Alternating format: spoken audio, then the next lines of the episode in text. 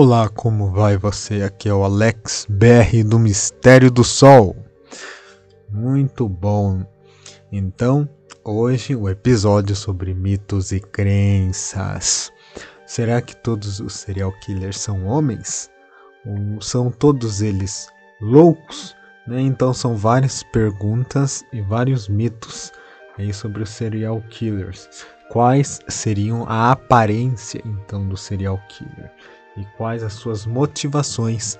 Tudo isso neste episódio, então não se esqueça é, de compartilhar, que você vai estar ajudando muito.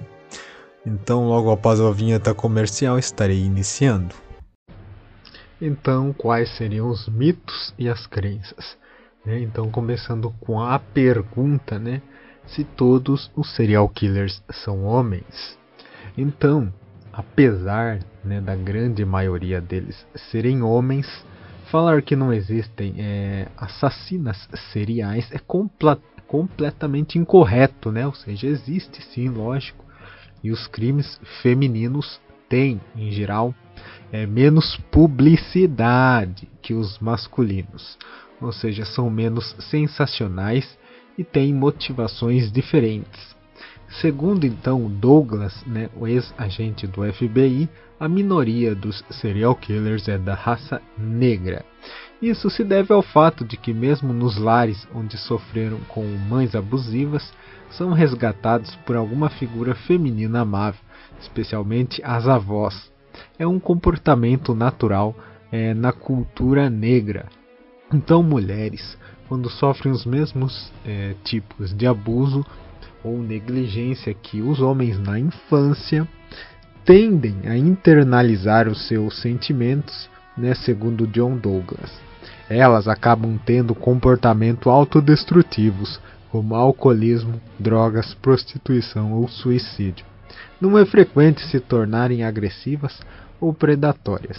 Mulheres, quando serial killers, tendem a, mat a matar né, pessoas que elas conhecem e não estranhos qualquer, é, quaisquer.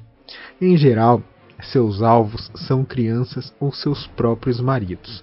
Todo mundo já ouviu falar da viúva negra, né, a mulher que matou vários maridos ou parceiros por um longo período de tempo, com objetivos meramente financeiros.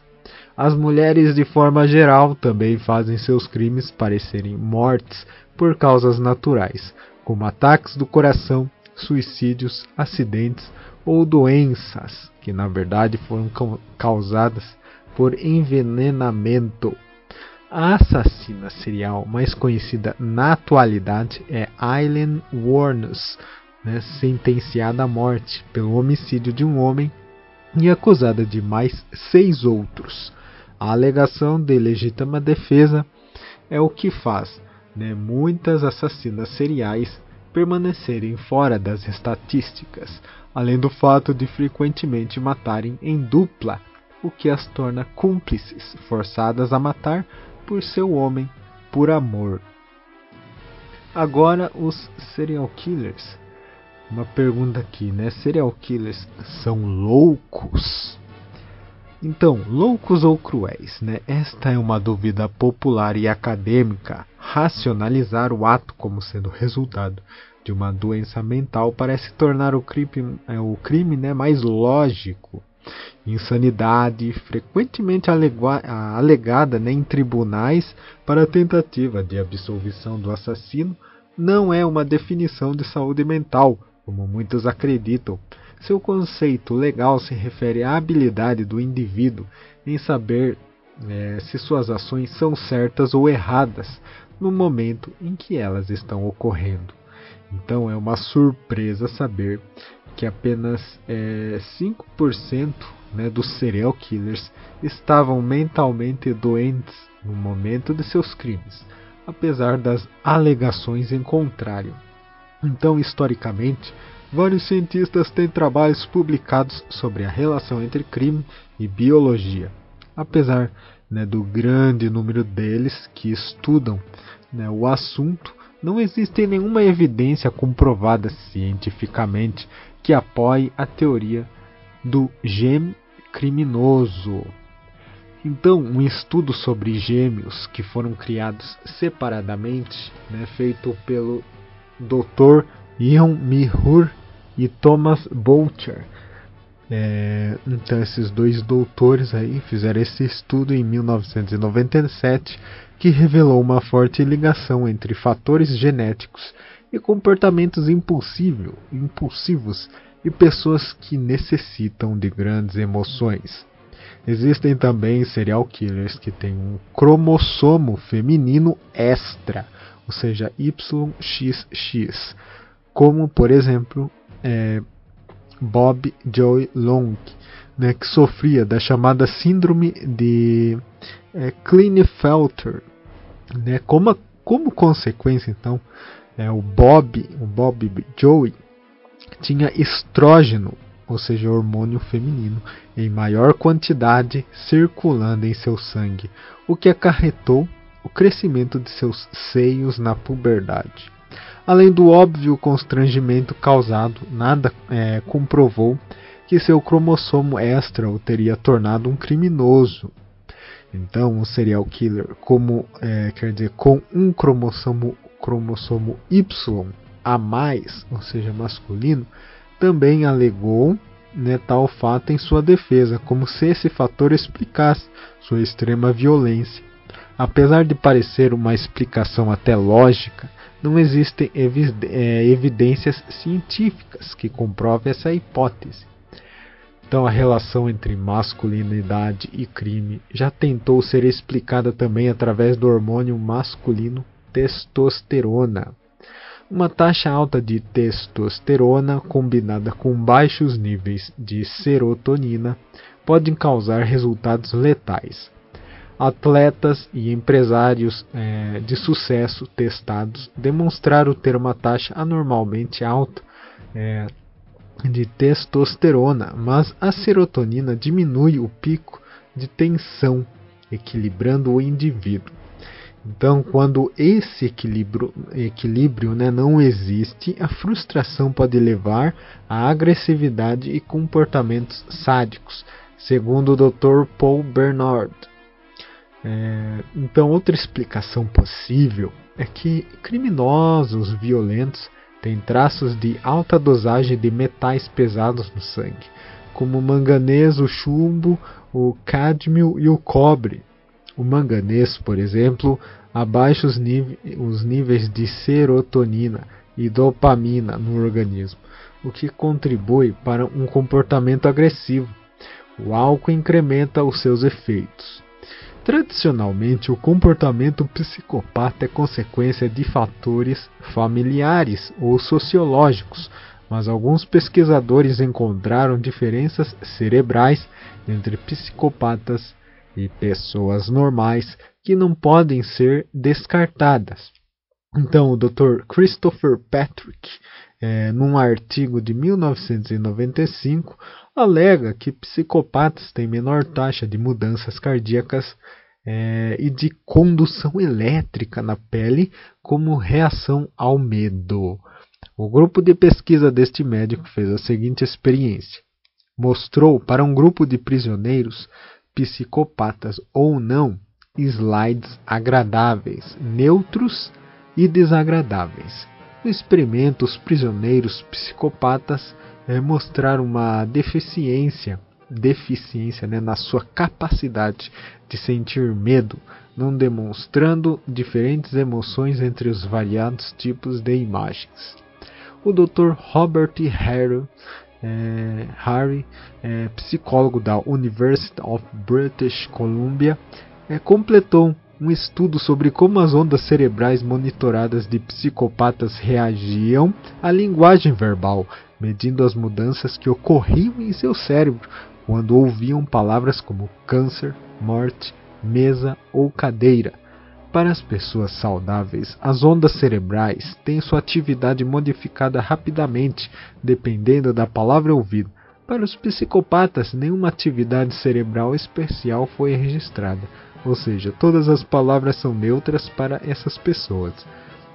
Então, outros estudos do cérebro sugerem que crianças psicopatas fazem certas conexões cerebrais mais vagarosamente que outras, mostram menos medo à punição e parecem ter a necessidade de, é, de excitar né, seu sistema nervoso, sentindo fortes emoções e necessitando de vibrações constantes. É, o Dr. Dominique Lapierre sugere que o córtex pré-frontal, área do planejamento em longo prazo, julgamento e controle de impulsos, não funciona normalmente em psicopatas. Então, novas pesquisas científicas feitas pelo Dr. Adrian Heine, é, Heine em 21 homens com histórico de atos criminosos violentos, de assalto, tentativa de assassinato, é, ou seja, os assaltantes, né, desde assaltantes, outros bandidos e também até o assassinato.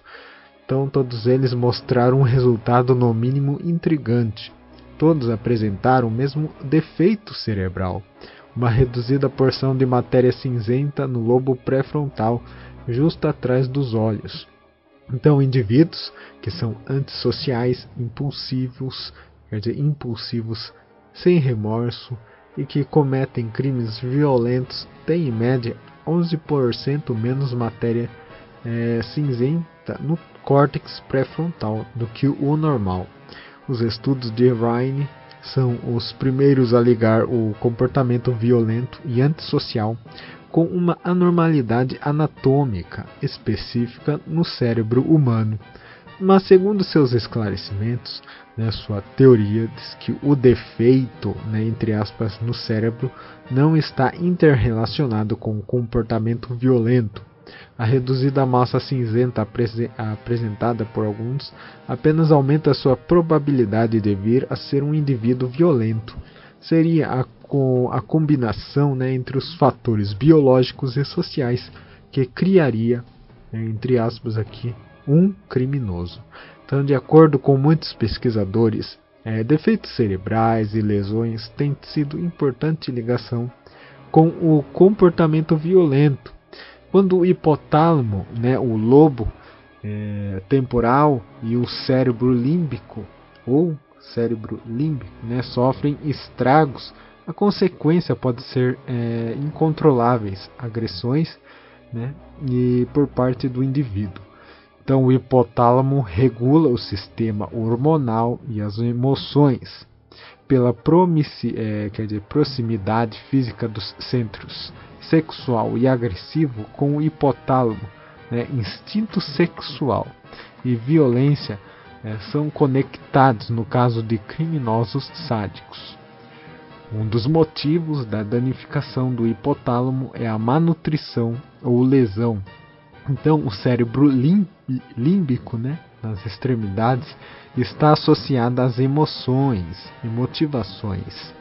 Quando há uma lesão nessa área, o indivíduo, o indivíduo perde o controle sobre suas emoções primárias, como o medo e a raiva. De acordo com J. Ray DeMello, é, a falta de emo emoções do psicopata e sua observação predatória podem ser comparadas à frieza dos répteis, que não têm a parte límbica do cérebro, onde residem as memórias, emoções, socialização e instintos paternos. Em outras palavras, serial killers são corretamente descritos como pessoas de sangue frio, como os répteis. O lobo temporal, por sua vez, é muito suscetível é, a ferimento, pois está localizado onde os ossos do cérebro são mais finos. Então, lesões sem corte, incluindo queda em chão duro, podem facilmente danificar essa área criando, é, criando lesões que causam certas formas de amnésia ou ataques epilépticos. O lobo temporal danificado pode ter como consequência um aumento de respostas agressivas por parte do indivíduo. É, então, um estudo feito por Pavlos Hatstaskus né, e outros reporta que uma grande porção de prisioneiros no corredor da morte sofreu sérios ferimentos no cérebro e aproximadamente 70% dos pacientes que têm graves ferimentos né, cerebrais desenvolvem tendências extremamente agressivas. é, alguns deles Quer dizer, alguns desses ferimentos são acidentais, mas muitos deles acontecem durante surras na infância.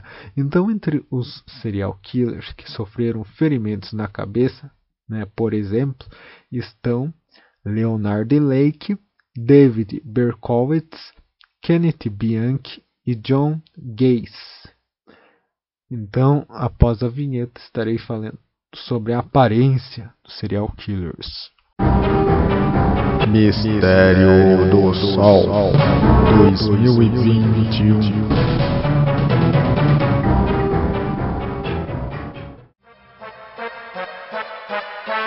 O conteúdo do Mistério do Sol é diversificado e não se compromete com o assunto apresentado, sendo um canal neutro. As opiniões de cada um devem ser mantidas para si mesmo.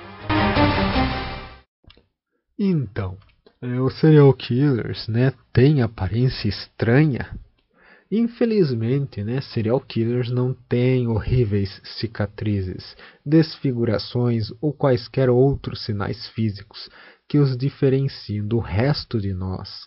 Nos livros, cinema e televisão, são descritos como altos, horríveis, caras de mal.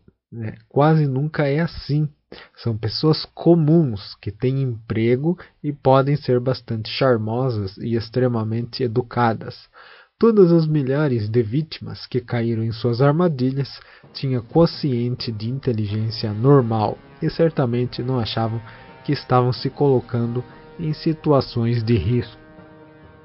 É, então, serial killers, é, será que eles têm a mesma motivação? Bom, todos os seres humanos têm seu comportamento influenciado por causas biológicas, psicológicas e sociais. Este é, trio é inseparável e, por esse motivo, as experiências com gêmeos criados juntos e aqueles separados ao nascer são tão importantes. Então, alguns serial killers são motivados por seu ódio às mulheres, desejo de controle, dominação humilhação ou por vingança, é, vinganças reais ou imaginárias, ou quer dizer, vinganças reais e imaginárias ou imaginárias. Então, dadas as diferenças biológicas e de des desenvolvimento existem entre os vários serial killers conhecidos, é, seria ingenuidade acreditar que eles teriam os mesmos motivos para agir desde ou, ou daquele modo. Outra pergunta: será que os serial killers têm problemas com figuras é, femininas? Bom, este mito é extremamente comum. Ele presume né, que o serial killer tem assuntos mal resolvidos com as figuras femininas de sua vida, como bem exemplificado né, no filme Psicose de Hitchcock. Existem muitos exemplos de serial killers que tinham graves problemas com sua mãe ou pai, mas muitas outras pessoas também têm, e nem por isso saem por aí cometendo assassinatos em série. Não é motivo suficiente para explicar esse comportamento. Então, outra pergunta. É, os serial killers são abundantes em nossa sociedade? Bom, os serial killers são difíceis de definir e detectar. Em geral, escolhem, é, escolhem vítimas descartáveis, como sem teto ou prostitutas, não chamando a atenção das autoridades para os seus crimes, que podem nunca ser relacionados ou atribuídos a um só assassino. Nos Estados Unidos, se estima que existem entre é, 35, né, número conservador dado pelo FBI, até 500, um número absurdo. Então, entre 35 a 500 né, serial killers operando no momento.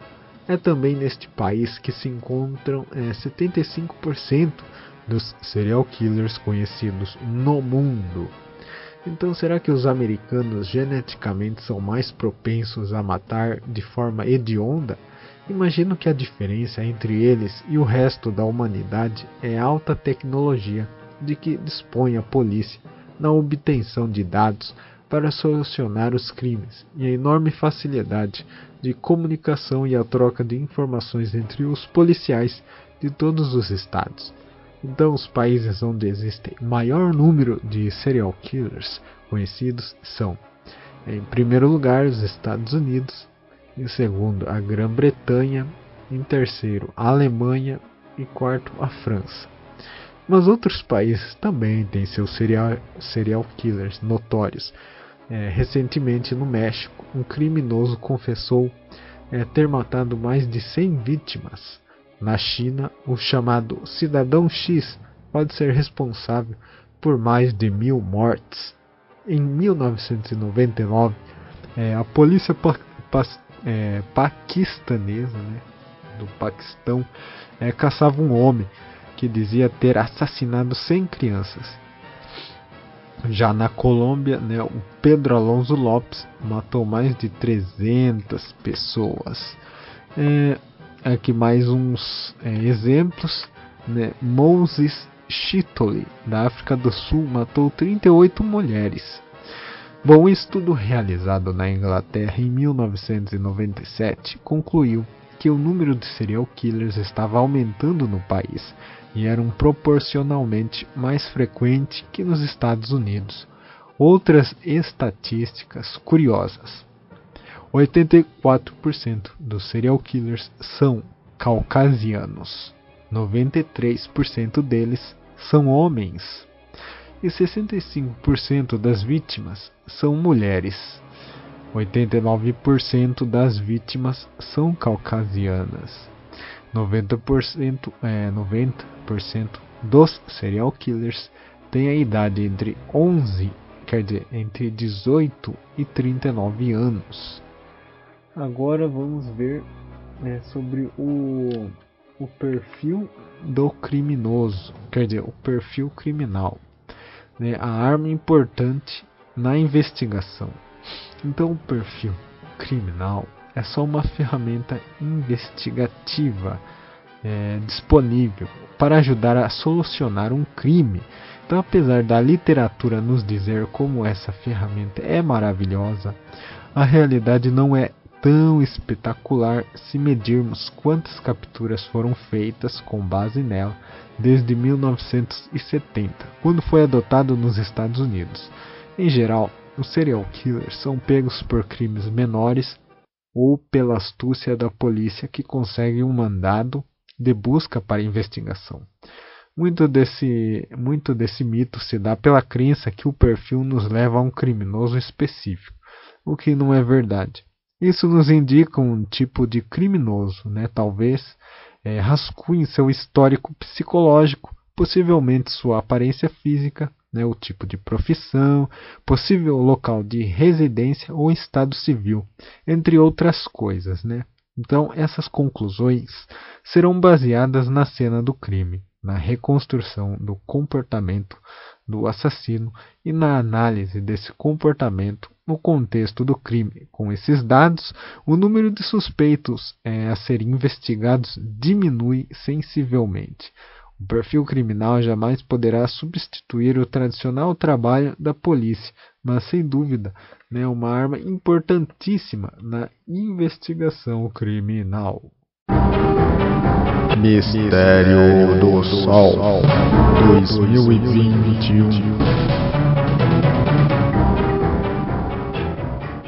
Está gostando do podcast Mistério do Sol? Você pode ajudar com o trabalho doando uma pequena quantia. No link da descrição deste episódio está as opções de doação. Com a ajuda estará incentivando a produção de episódios mais complexos, tradução de artigos raros e leitura de livros que você gostaria de escutar. Novidades exclusivas para o povo brasileiro em apenas um podcast. Deus te abençoe. Então, falando sobre é, perfil criminal ainda, né? É, é uma ciência, né? E não é nenhuma mágica.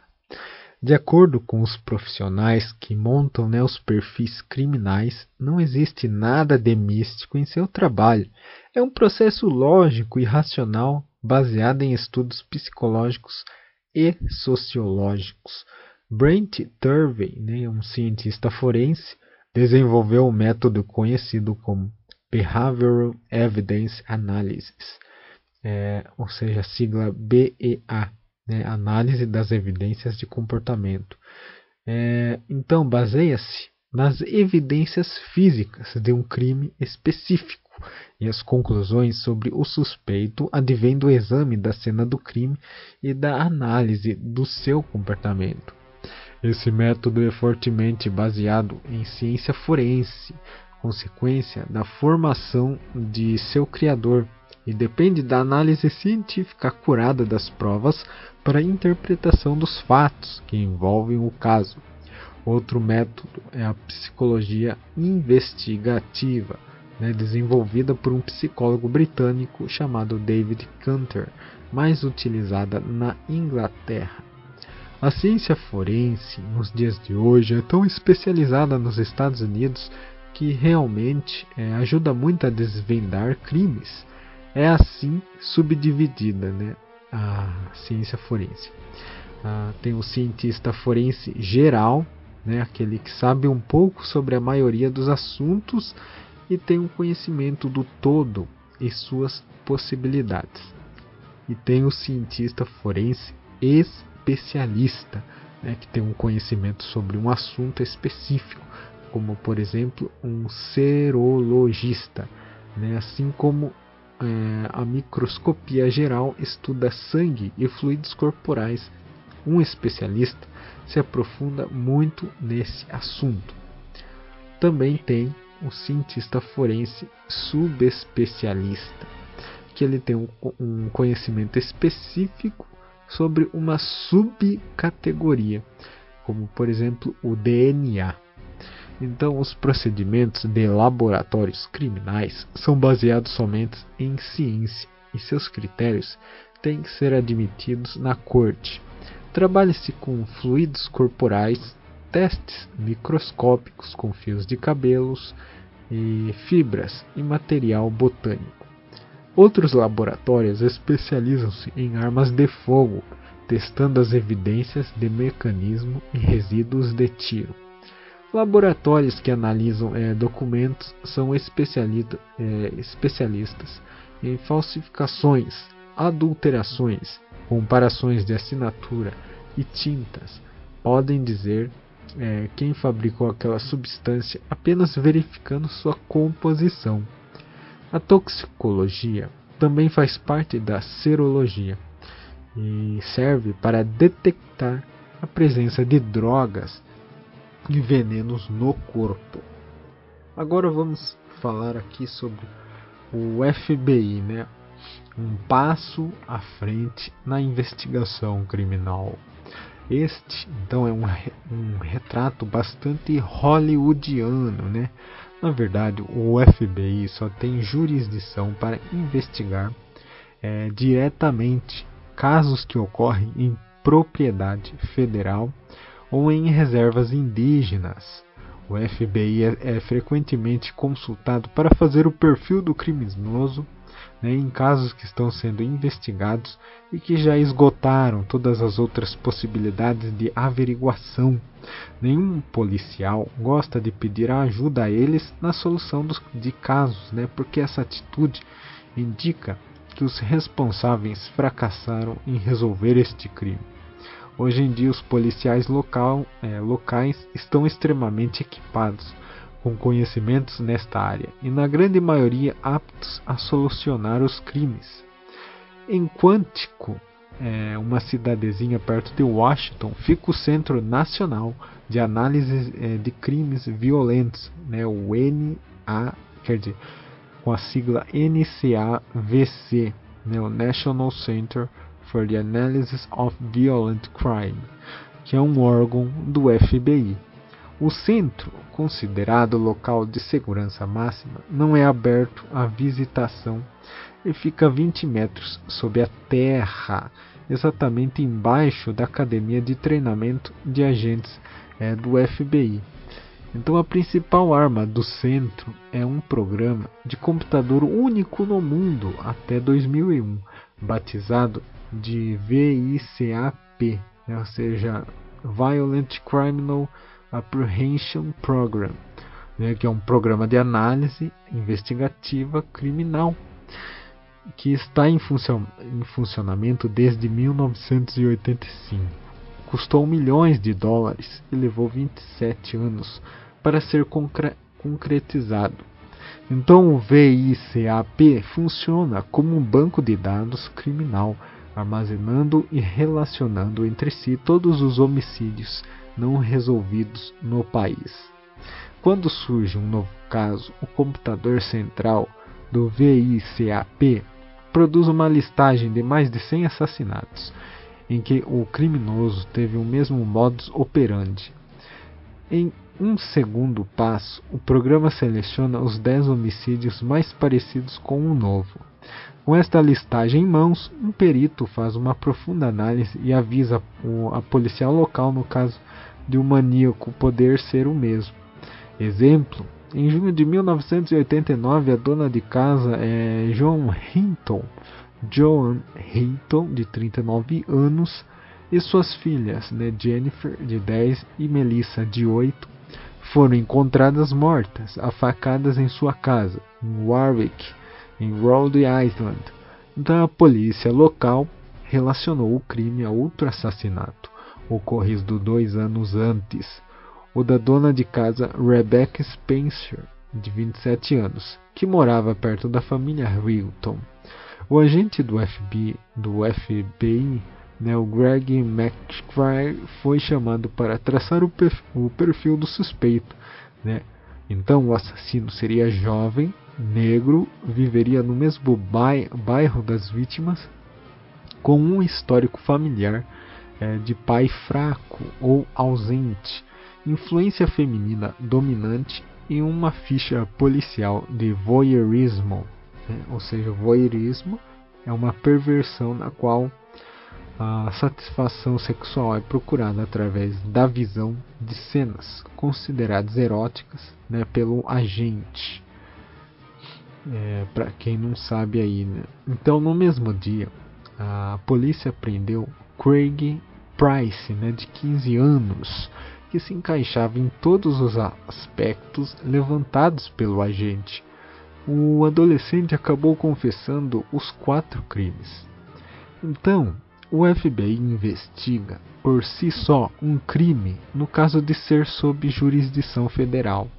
Em 2001, o VICAP perdeu a posição de melhor do mundo. No Canadá, a polícia também terá a ajuda de um software chamado Power Case, né, o novo sistema custou é, 30 milhões né, de dólares para ser desenvolvido e o governo gastará por ano cerca de 6 milhões de dólares para mantê-lo atualizado, segundo os especialistas, especialistas né, canadenses. Até o FBI atualizará seu, seu sistema né, com esse software né, que eu acabei de mencionar o Power Case.